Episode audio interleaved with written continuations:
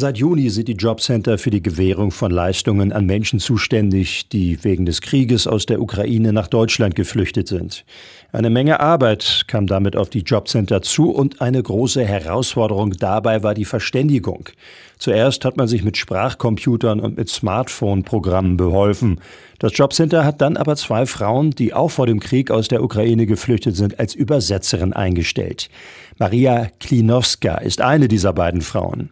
Seit Anfang August ist sie als Übersetzerin im Jobcenter Hameln-Pormann tätig und sie beschreibt, wie sie zu dieser Stelle gekommen ist. Ich bin nach Deutschland im März angekommen und zuerst war ich äh, eine Kundin im Jobcenter Hameln-Pyrmont, aber dann ich bekomme den Angebot von Jobcenter als Dolmetscherin. Ähm, das kann ich als Dolmetscherin arbeiten hier und ich, ich bin zufrieden zu, zu helfen, die anderen Flüchtlingen und übersetzen und erzählen, wann die Kunden haben Schwierigkeiten mit Dokumenten, Unterlagen und so weiter. Und als Übersetzerin ist Maria Klinowska eine große Hilfe, zumal sie vorher selbst Kundin beim Jobcenter war.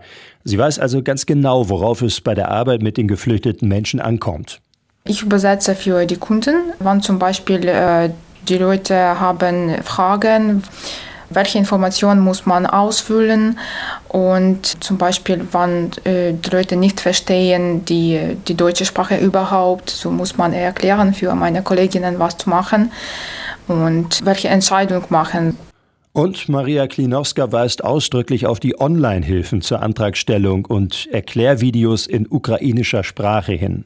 Für Antragstellende ist es sehr wichtig, Kopien des Aufenthaltstitels, Meldebescheinigung, Bankverbindung, Mietvertrag etc. abgeben, aber nur Kopien. Und es gibt eine Möglichkeit, Online-Antrag zu stellen. Antrag selber zwar nicht in Ukrainisch, aber die Erläuterungen zum Ausfüllen, äh, auch Erklärvideos gibt es. Und äh, über die Webseite des Jobcenters führt ein äh, Direktlink zu der Seite mit äh, umfangreichen Infos in verschiedenen Sprachen und auch in Ukrainisch.